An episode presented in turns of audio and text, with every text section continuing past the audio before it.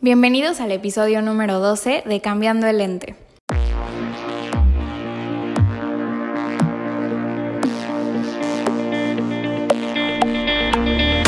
Yo soy Paola Yáñez y si estás escuchando este podcast por primera vez, Cambiando el Lente se trata de hablar sobre temas que me parecen importantes y necesarios de hablar, junto con profesionales o gente con experiencia en estos temas. Esto con el objetivo de informarnos más y cambiarnos el lente o la perspectiva de ver las cosas. Muchas gracias por escucharlo. Si te gusta, no olvides suscribirte, seguir las redes sociales y dejar tu like. En el episodio de hoy platico con Fernando Álvarez, un psicoterapeuta y sexólogo que ha estado enfocado en crear conciencia sobre las nuevas masculinidades. Por eso decidí platicar con él sobre el feminismo. Me pareció importante hablarlo con un hombre que estuviera bien informado sobre el tema, sobre todo desde una perspectiva profesional, porque creo que también los hombres tienen que estar informados sobre este tema y buscar cómo contribuir al movimiento feminista. Así que si estás escuchando esto, te agradeceré que lo compartas con tus amigos, hermanos, papás, tíos, etc. En el episodio número 9 hablé también sobre el feminismo con las chicas de Cruces por Rosas, para que lo vayan a escuchar. Les dejo las redes sociales de Fernando y de Cambiando el Lente en la descripción. Espero que disfruten el episodio y muchísimas gracias por escucharlo. Hola Fer, ¿cómo estás? Bienvenido a Cambiando el Lente. Gracias, Pau. Estoy muy contento pues, de hablar de estos temas que además me apasionan muchísimo, que son temas de masculinidad. Entonces estoy ansioso de que me hagas ya las preguntas. Ay, muchísimas gracias. Pues primero, ¿qué te parece si eh, te presentas un poco? Em, ¿Qué es lo que haces? ¿A qué te dedicas? Sí, claro que sí. Eh, mi nombre es Fernando Álvarez Vázquez, soy psicólogo de profesión. Tengo una maestría en sexología, tengo una maestría en, hipnosis y terapia breve familiar sistémica y eh, pues eh, tengo varias formaciones, ¿no? Entre ellas eh, he trabajado, me he formado en el tema de prevención y tratamiento de la violencia, particularmente la violencia sexual, con niños, adolescentes, adultos. Y este, tengo una asociación junto con mi socia que se llama Sabiduría Sexual que ya llevamos prácticamente 10 años en esa asociación. Y actualmente tengo muchos proyectos, muchas cosas que estamos haciendo, entre ellas que tiene que ver con el tema.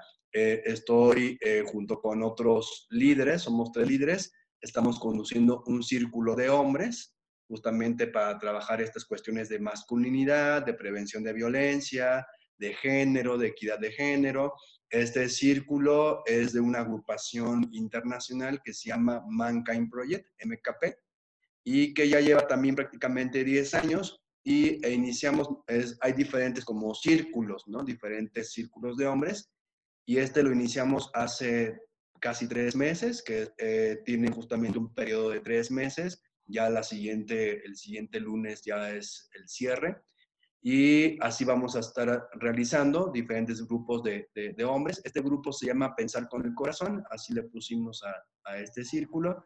Y bueno, trabajamos como temas de masculinidad, de equidad de género, de prevención de violencia, de identificar nuestras violencias, nuestros ejercicios de violencia. ¿Y qué más? Pues este, tengo dos libros, ¿no? Que hablan sobre sexualidad, en fin, ¿no? Como, como muchas cosas que he ido compartiendo a lo largo de estos años.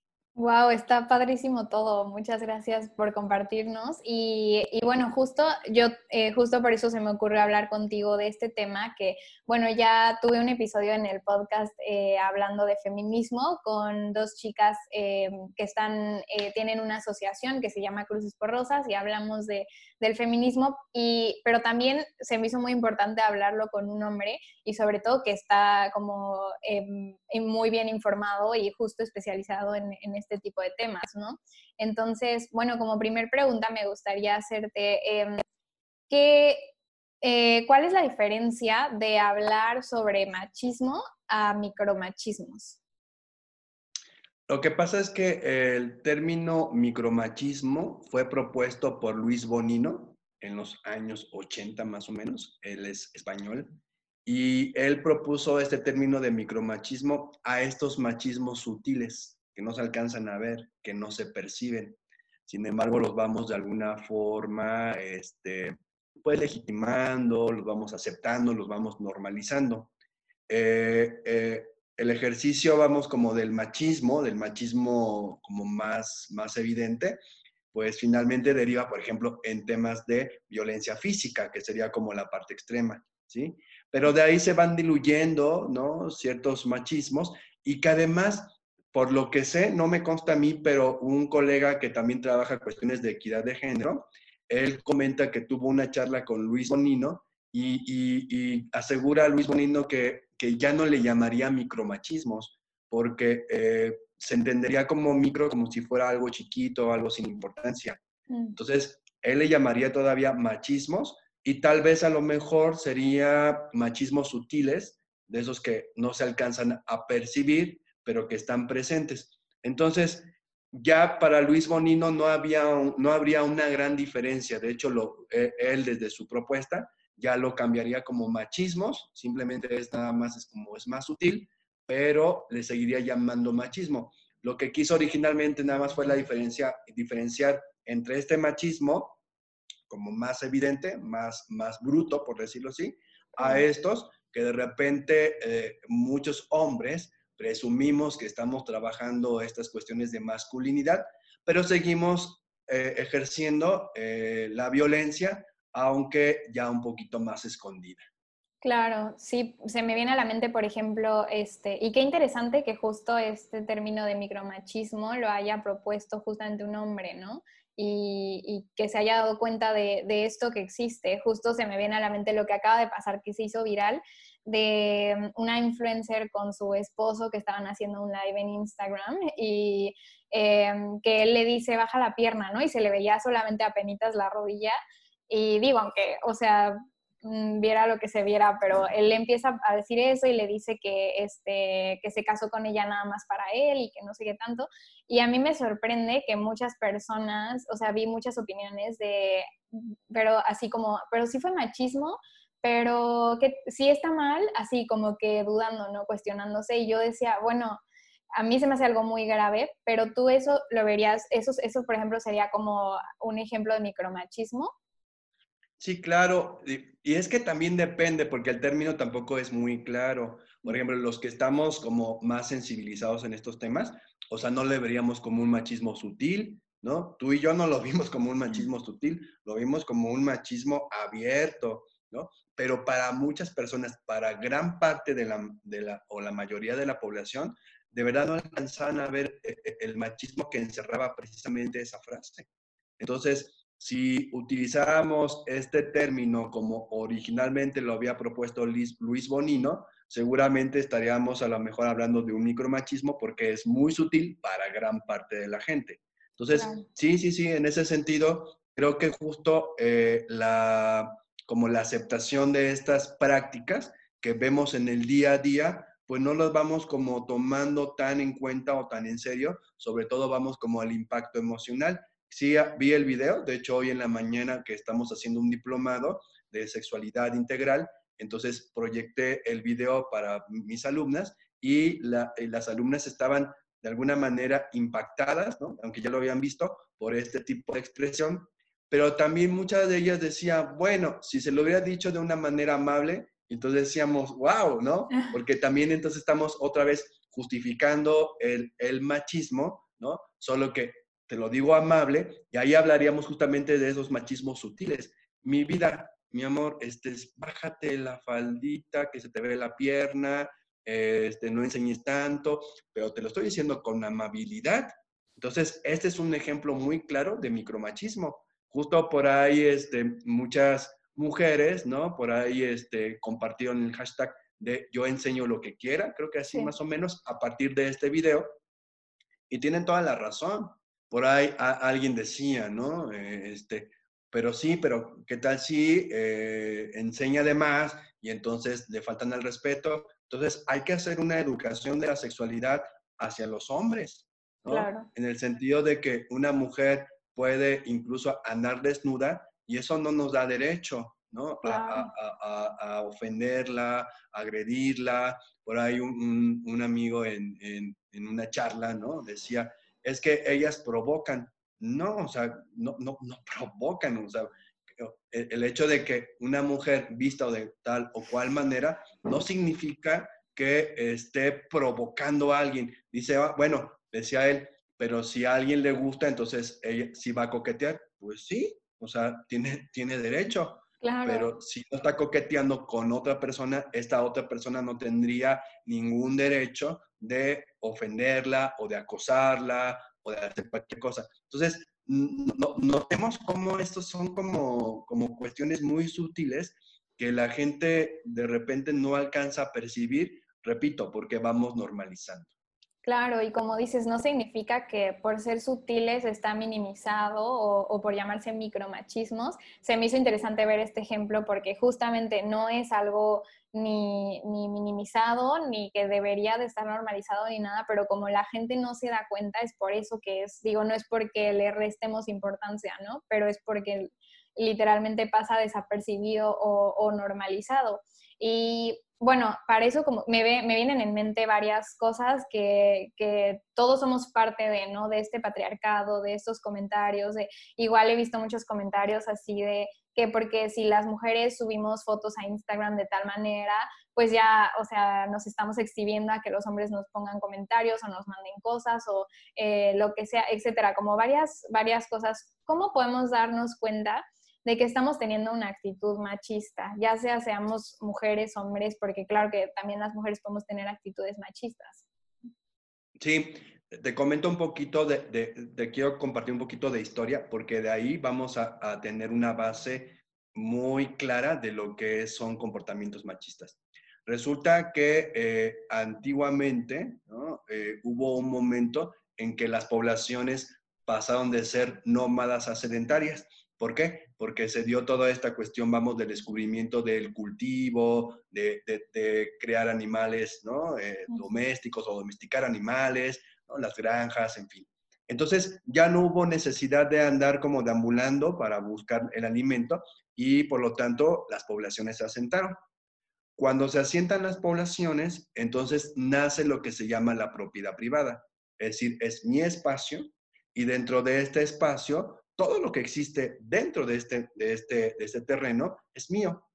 Los animales, eh, las plantas, mm, la mujer, ¿no? O las mujeres si era una sociedad poligámica, los hijos, todo esto es mío, ¿sale?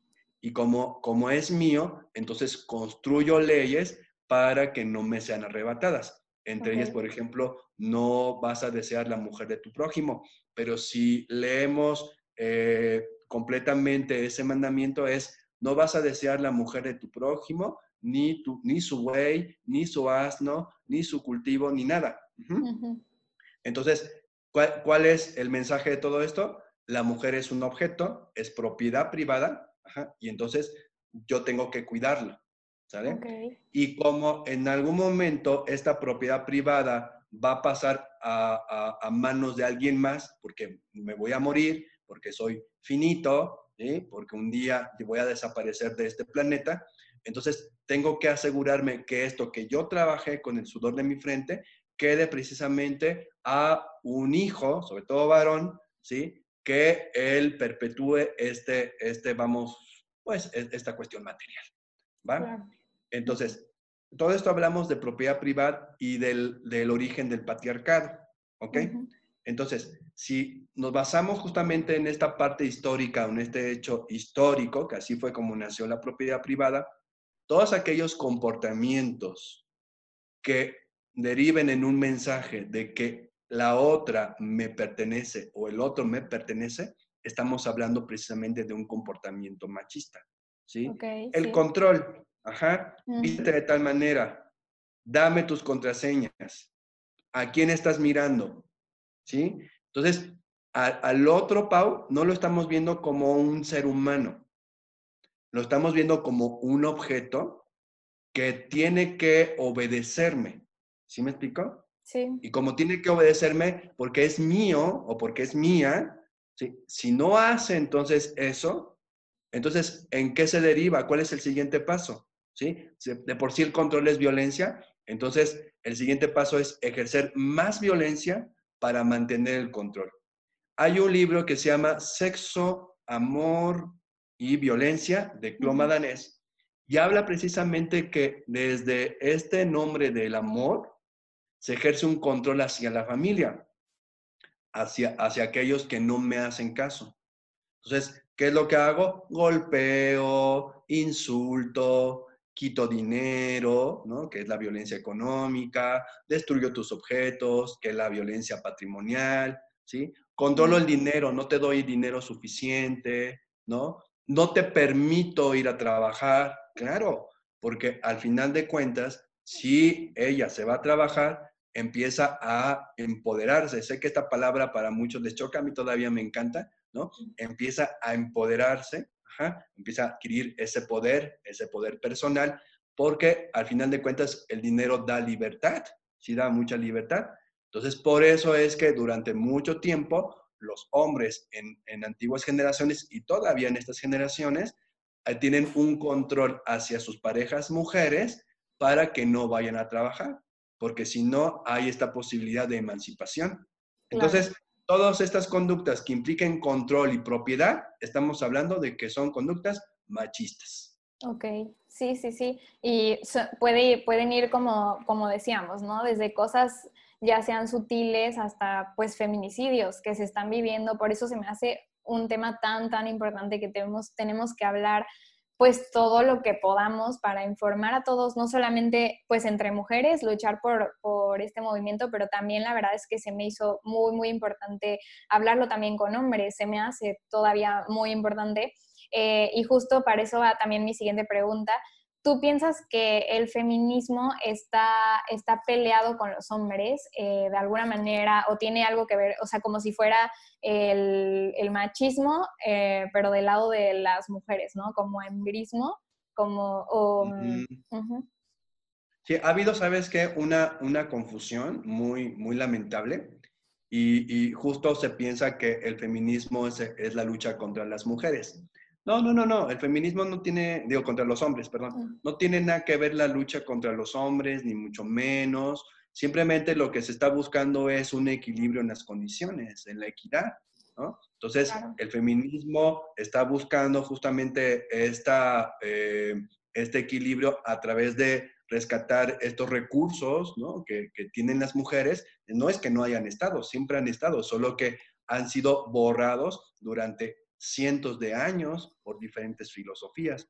Entonces, el feminismo se da cuenta de eso, se percata, hay movimientos feministas, mujeres que empiezan a percatarse que esto es una ideología, ¿no? Que se puede, por supuesto, cuestionar. Este patriarcado, no nacimos con ello, es decir, se puede erradicar porque es una construcción social. Entonces, el feminismo ¿no? Lanza, por supuesto, estas, estos cuestionamientos. Es bien interesante cómo los lanza. Y desde luego que muchos hombres, ¿no? Respingamos porque pues finalmente se nos van cuestionando nuestros privilegios. Los hombres tenemos privilegios no ganados por el hecho de tener un pene y ya, por el hecho de, tener, de ser XY y ya, por el hecho de tener testosterona y eso, por ese hecho ya tenemos privilegios no ganados. Entonces, en ese sentido, por supuesto que andamos por ahí defendiendo esos derechos como gato panza arriba, ¿no? Porque finalmente para nosotros esto implica pues ceder ciertas cosas, cierto liderazgo, cierto poder que por supuesto no nos conviene, ¿no? Entonces, por eso es que pensamos, ¿no? O los hombres en general piensan que eh, es una lucha contra los hombres. No, para nada, está buscando una equidad, ¿no? Y cuando decías, ¿será que el feminismo es como el, no sé, el análogo de machismo? No, nada que ver.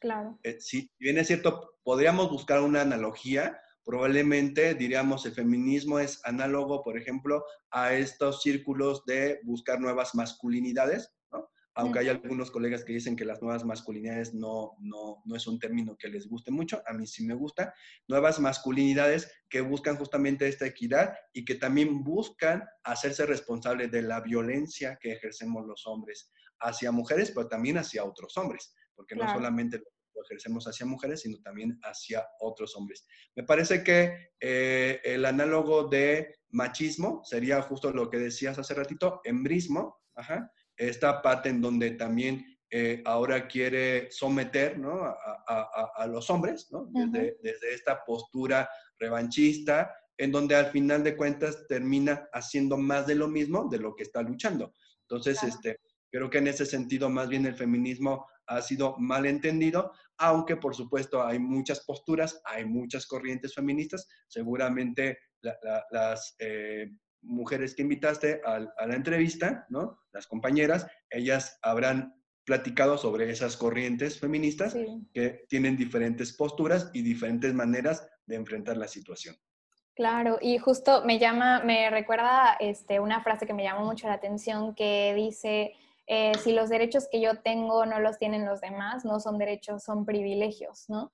Entonces, es justo eso, pues darnos cuenta eh, cada uno desde, desde el punto en donde estamos, qué privilegios tenemos y desde ese privilegio poder luchar por, por, por tantos movimientos que hay, hablando ahorita específicamente del feminismo, y, bueno, también que el, patriarcado al final eh, también afecta a los hombres, ¿no? Como decías, o sea, no solamente es el ataque a, mujeres, que evidentemente es muchísimo, pero también hay, cierto ataque entre mismos hombres. Está padrísimo esto que dices de las, nuevas masculinidades.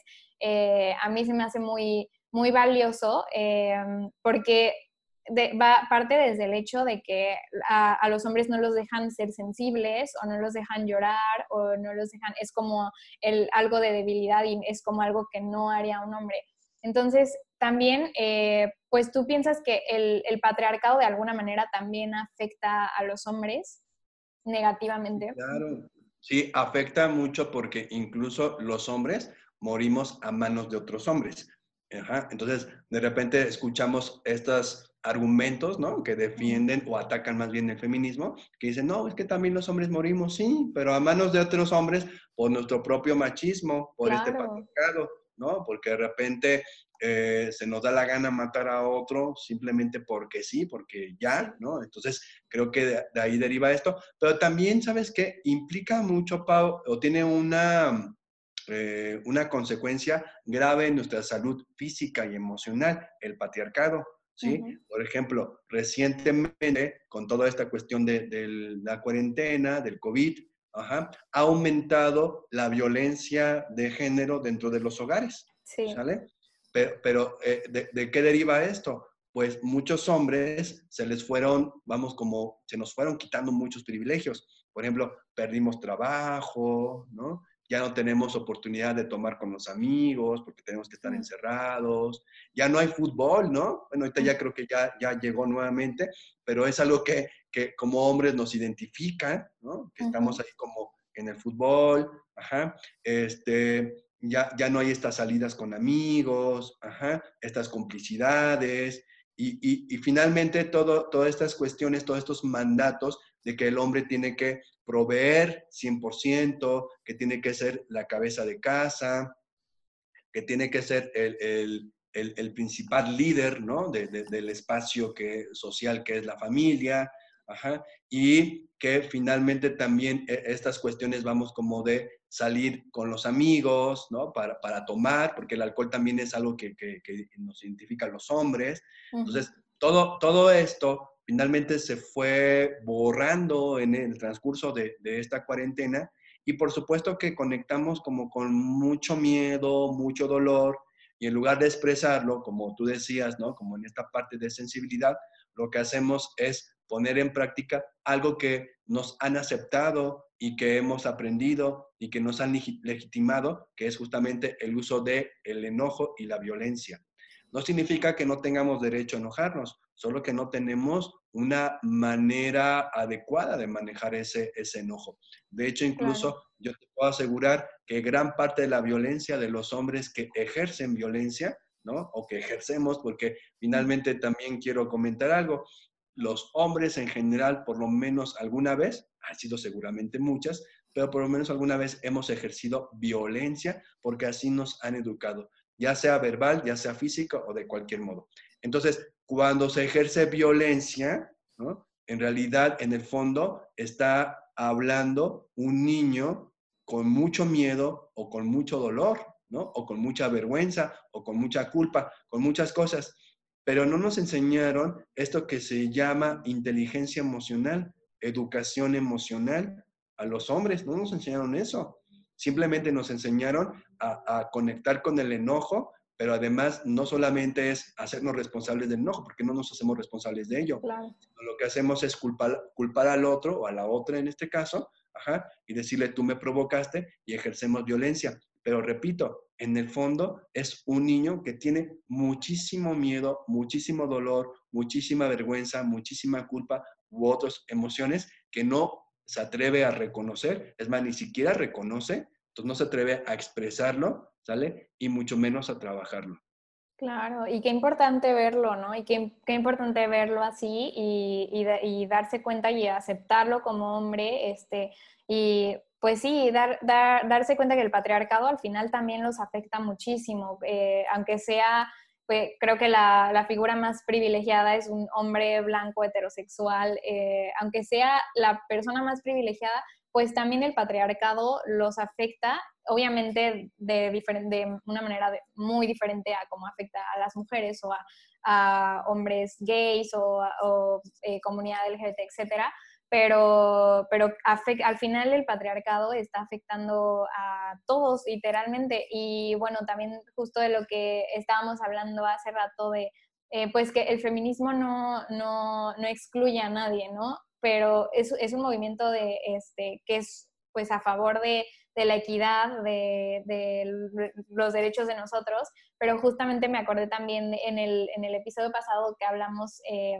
con estas chicas feministas, eh, pues mencionábamos, bueno, un ejemplo que vi que, se me hizo muy claro, en el que decía, bueno, cuando una casa, es, como si, por ejemplo, en un vecindario, eh, una casa se está incendiando y entonces todo el mundo se suma este, para, para apagar el fuego de ahí y empiezan a, van con agua y todo y empiezan a gritar, esa casa, eh, esa casa importa, ¿no? Ese era como una analogía específicamente del movimiento de Black Lives Matter pero entonces un vecino se enoja y dice, a ver, pero ¿por qué todos están luchando por esa casa que se está incendiando si mi casa también importa? Y, y, los vecinos así de, pues sí, nadie está diciendo que tu casa no importa, ¿no? Pero la diferencia es que esta casa está en fuego, hay que luchar por esa casa en este momento. Y, y él así de, no, pero mi casa también importa, aunque ese esté en fuego, la mía también importa, ¿por qué, ¿por qué están en contra de mi casa si la mía importa? Y le dicen, pues no, ese, de eso no se tratan los movimientos de activismo, ¿no? Ningún tipo de movimiento se trata de ir en contra de otro, lo que sí es que, bueno, en este vamos específicamente en contra del patriarcado, pero a literalmente no, no, significa que estemos en, contra de los hombres, ¿no? Es al contrario, es, estamos eh, también eh, sumando a, este, justo que decías de, nuevas masculinidades, que a mí sí, a mí me encanta también poderles permitir eh, ser personas y no ser unos machos insensibles, violentos, etcétera y justamente este, este sufrimiento que de fondo viene, ¿no? De niño. Y para ti, ¿por qué crees que es importante que los hombres también estén informados justo de, este movimiento feminista y, que hasta puedan, bueno, pueden ser aliados feministas? Sí, claro. Creo que justo eh, el tema de, de esta reeducación que tendríamos que tener los hombres es tener esta capacidad de sintonía, no sé si de empatía, pero sí de sintonía con lo que han vivido las mujeres. Eh, cuando fue el movimiento del, del, 9 de marzo, donde hubo un paro, seguramente recordarás, Pau. Claro. Eh, eh, por ahí hubo un, mensajito que me llegó a, a, mis redes sociales y que me encantó, en donde de repente decía un hombre, dice, este, por favor, hombres, no me digan que ustedes también se sienten con miedo, porque nunca hemos sentido, por lo menos yo, ¿no? Y yo, Fer, nunca lo he sentido, un miedo a sentirme, por ejemplo, eh, violentado sexualmente en un taxi, ¿no? O en las calles, que alguien a lo mejor esté acosándome. O sea, no, no, no, no, no pasa eso. No es algo que, que, que nos, que nos suceda y no lo vamos a vivir. Tal vez uno que otro hombre por ahí haya vivido cierto acoso, a lo mejor estará muy guapo, yo creo que puede haber, ¿no?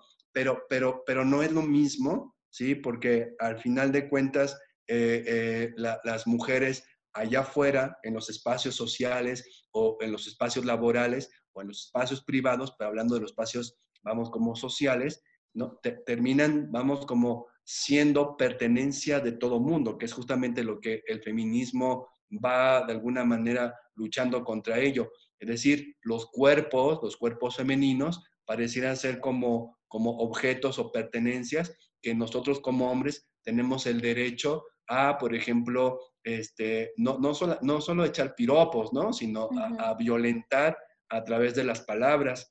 Sí.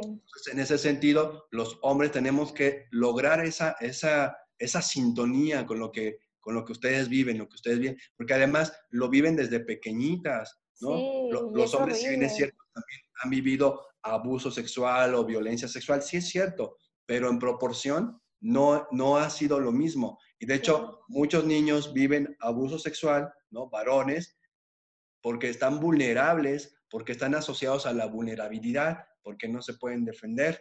Ajá.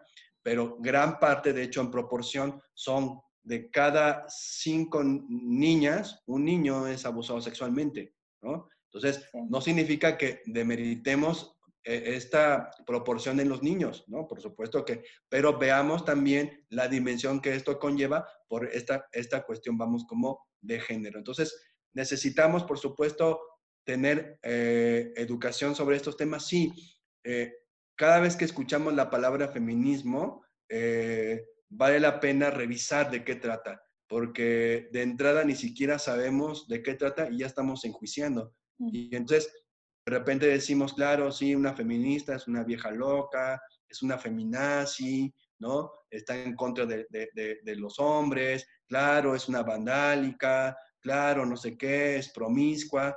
No, necesitamos meternos un poquito más a, esto, ¿qué, ¿cuál es la lucha verdadera?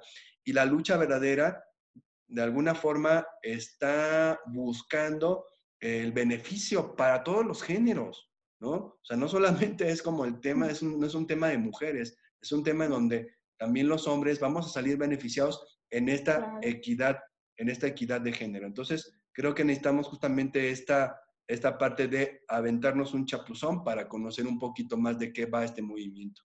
Exacto, y también, bueno, generar también empatía, darse cuenta de que, justo, bueno, lo que mencioné antes, de, de darnos cuenta del privilegio que tenemos eh, que no nos haga como cegarnos de esa empatía que podemos tener a otras personas que no, no tienen o no tenemos esos privilegios. Eh, justo de lo que hablabas, o sea, eh, creo que siendo mujer en México y pues en muchos países también, porque México no es el único, desgraciadamente, pero de, de, no poder desde chiquitas salir, no podemos salir a caminar sin una paranoia horrible de que nos maten, literalmente. Entonces, no es, es, es o sea, desde que de un piropo a que nos maten, literal, y es posible. Entonces es, es, es terrible y sobre todo también que creo que todas las mujeres, así, o sea, lo puedo hasta afirmar, creo que todas eh, hemos vivido, por lo menos en México, todas hemos vivido algún tipo de acoso, ya sea algún,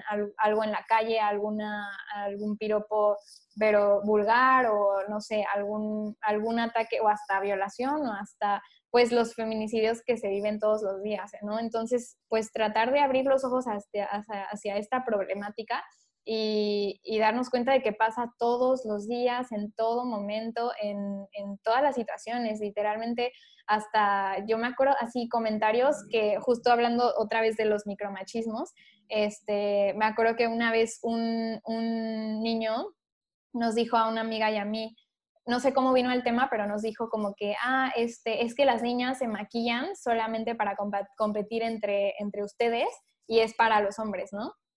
Y yo, a mí me hizo enojar un montón ese comentario. Yo dije, pero es que no, ni ninguna, o sea, ni nos maquillamos para competir entre nosotras, ni nos maquillamos para ustedes. O sea, yo, yo para empezar, ni, ni me sé maquillar, me maquilló mi amiga, pero sí, o sea, y me maquilla pues para ir a fiestas y lo que sea, pero, pero creo que, o sea, lo hacemos pues porque nos gusta vernos bonitas, nos gusta, o sea, es como para nosotras, como para, eh, pues sí, eh, nos gusta cómo nos vemos y todo, y menos para competir entre, o sea, esos comentarios, y son comentarios que los hombres, yo me he dado cuenta, cada vez me doy, me doy cuenta más, de, de, que los hombres tienen muy ya eh, como metidos esas, esas ideas de que muchas de las cosas que hacemos eh, las mujeres son justo para los hombres o que por cualquier cosa tienen derecho a, hacernos comentarios o a decidir sobre nuestro cuerpo, etcétera.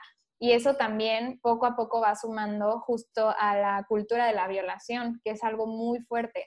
Entonces, bueno, si nos pudieras explicar un poco de qué es la cultura de la violación y cómo es que la vivimos todo el tiempo y, qué podríamos hacer para, dejar de, vivirla.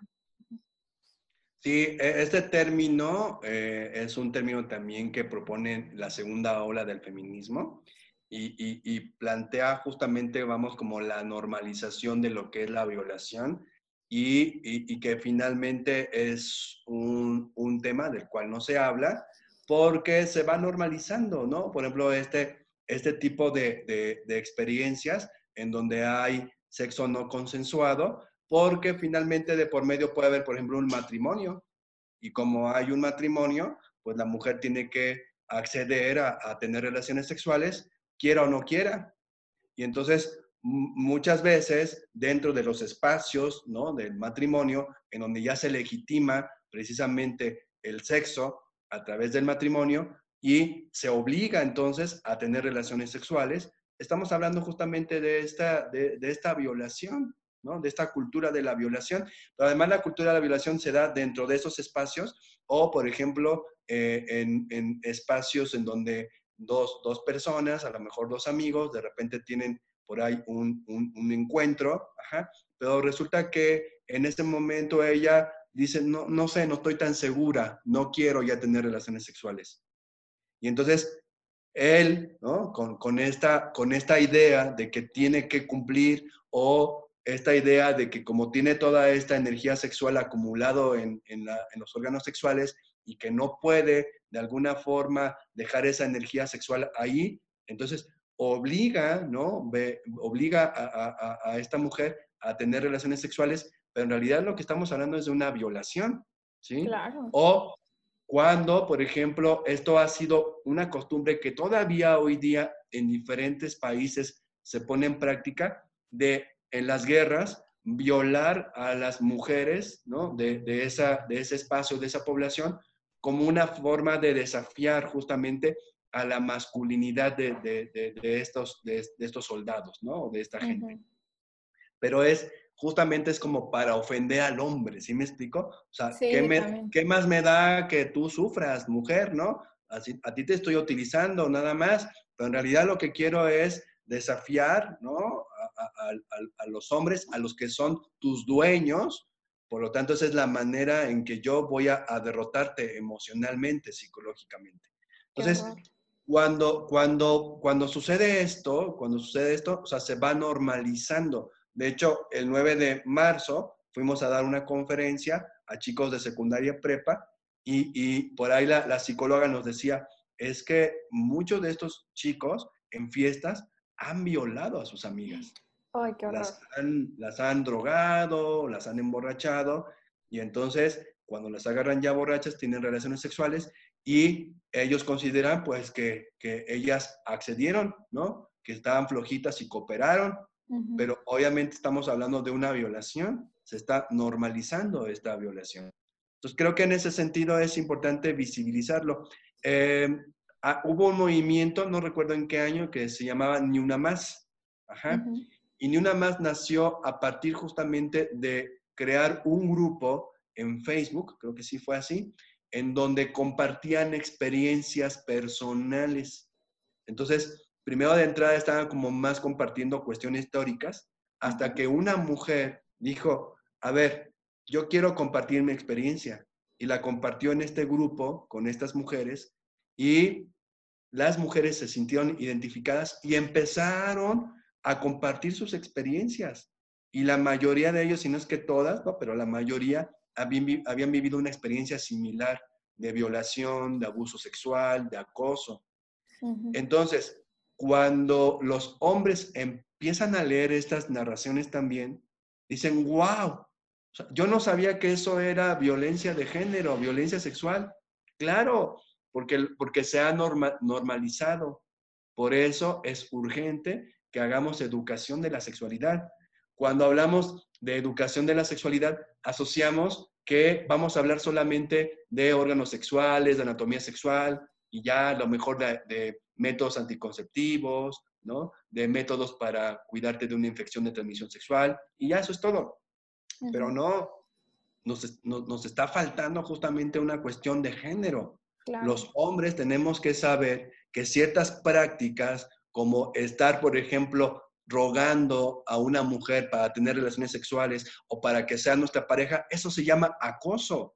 Solo que en películas románticas, solo que en música romántica, con letras románticas, se nos invita a estar acosando a las mujeres. Y claro, en esos espacios pareciera ser que termina muy bien la cosa, termina muy bien la historia. Pero en la vida real, en, en el día a día, claro que no termina bien. Porque la mujer se, siente obligada, manipulada para acceder a cosas que de entrada no quería acceder. Y tal vez alguien podría decir, ah, pero ella accedió, ¿no? Pero estamos hablando justamente que la violencia de género tiene que ver con un uso y abuso de poder. Los hombres tenemos privilegios, entre ellos tenemos un poder que nos ha sido otorgado históricamente.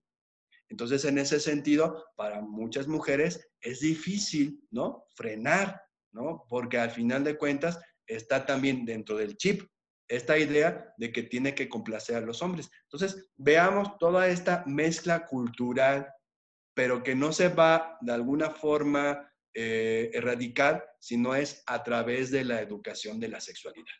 Claro, y también muy importante eso que, que hace, hace falta tanta educación sexual porque también luego en muchos casos su educación sexual viene de la pornografía, ¿no? Y qué grave esa parte de que pues ves en la pornografía literalmente violaciones o últimamente se han compartido varias experiencias de actrices porno eh, que sí, comparten así, pues yo fui violada no sé cuántos años, eh, en ningún momento, o sea, yo no he visto por lo menos ninguna, ninguna experiencia de alguna actriz porno en la que diga, ah, sí, yo sí, yo sentí placer en, ese, en esa película porno o lo que sea, en ninguna. Entonces, ese tipo de educación, y luego hay hasta violencia eh, muy fuerte o cosas, eh, pues eh, en general, yo creo que ahorita, bueno, justo me he informado más sobre lo que pasa detrás de la pornografía y pues creo que también para, para sumar al movimiento feminista y, parar el patriarcado, todos, todos deberíamos de dejar de consumir pornografía, por lo menos de estas páginas como Pornhub, en donde no hay como ningún control, hay muchísima pedofilia, hay muchísimas de otras cosas que, bueno, ya, ya son temas diferentes, pero también eso que viene, o sea, da como un material de educación sexual completamente erróneo en el que la mujer todo el tiempo está sometida, eh, está sumisa, entonces sí, es, es, es como algo muy, muy grave y muy que influye mucho en, en general, yo veo en, en, en, muchos hombres, ¿no? Sí, es correcto. Pues sí se requiere mucho trabajo de educación de la sexualidad, Pau. Mucho trabajo.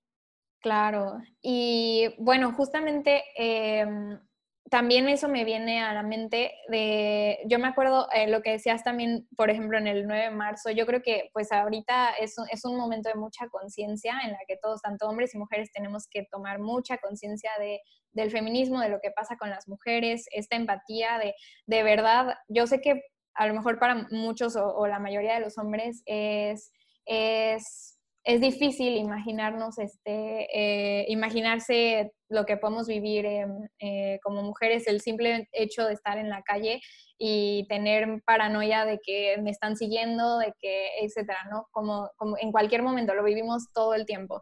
Em, y justamente a mí me sorprendió en, en, la marcha del 8 de marzo que fui, me acuerdo que vi que como un hombre se metió a la marcha pero para ver un, o sea, una chava estaba como haciendo una, una presentación y este, estaba sin blusa, estaba como haciendo una, un canto y el hombre se metió y todas las mujeres empezaron a gritarle que fuera hombre, fuera, o sea, no, no, no te puedes meter. Entonces eh, yo pregunté y sí me decían, pues es que esta es una marcha feminista. Ahorita es, es momento de las mujeres, no se pueden estar metiendo los hombres, ¿no? Eh, ¿Tú por qué piensas que los hombres tienen que entender que sí es un movimiento que, que los incluye, pero no tienen por qué estar protagonizando y ni meterse, ni hacer comentarios de, esas no son formas o del aborto o de la promiscuidad o de, nada ni siquiera del cuerpo de la mujer ni del movimiento feminista. Sí, claro, porque al final de cuentas son vivencias que nosotros no hemos experimentado. Entonces, no tenemos ninguna, vamos, como autoridad moral para juzgar, para enjuiciar, para decir esto sí, esto no.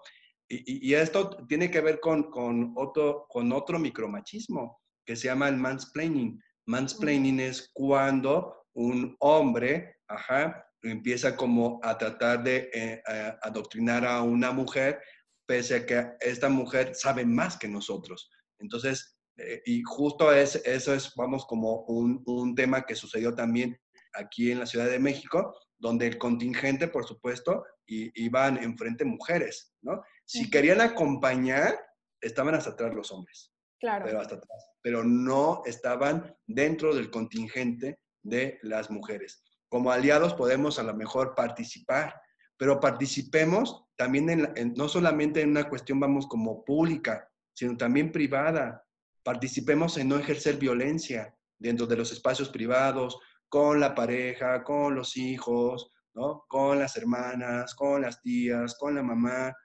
Entonces, podemos tener a lo mejor un buen discurso, ¿no? Donde sensibilicemos a los hombres, pero si esto no está de alguna forma sostenido por el comportamiento ¿no? de equidad, de verdadera equidad entre los hombres con las mujeres y entre hombres y hombres, pues obviamente esto solamente es un, e, es, es, es, algo hueco, es algo que no tiene, vamos, como ningún, ningún peso importante. Entonces, creo que podemos nosotros apoyar, sí, en el día a día, participando en las labores del hogar, ajá, participando en, en apoyar a, a, nuestras parejas, en sus proyectos personales, no, no obstaculizando esta, pues, este crecimiento ¿no? personal y profesional que tienen nuestras parejas hablando justamente de relaciones heterosexuales, ¿no?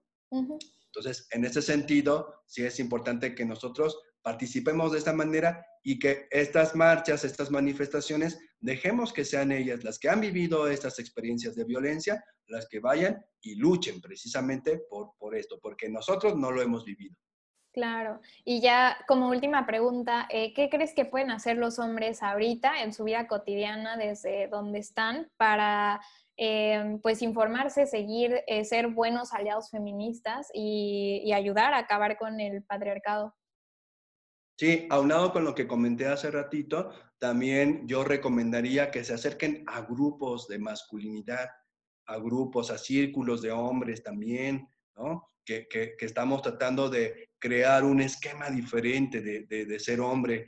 Eh, este, yo les recomiendo esta agrupación que se llama MKP, Mankind Project, que, que pueden buscar la página en Facebook y en, eh, eh, también hay página web y pueden pedir informes. Hay diferentes agrupaciones. Hoy que estamos en momento de pandemia, se facilita todavía más porque no tienes que desplazarte a otro lugar, ¿no? Puedes tú, a través de, la comodidad de tu hogar, abrir tu, tu lab y, iniciar la sesión con el grupo de hombres que, te atrevas, que nos atrevamos, hombres, a, ir más allá de esas comodidades.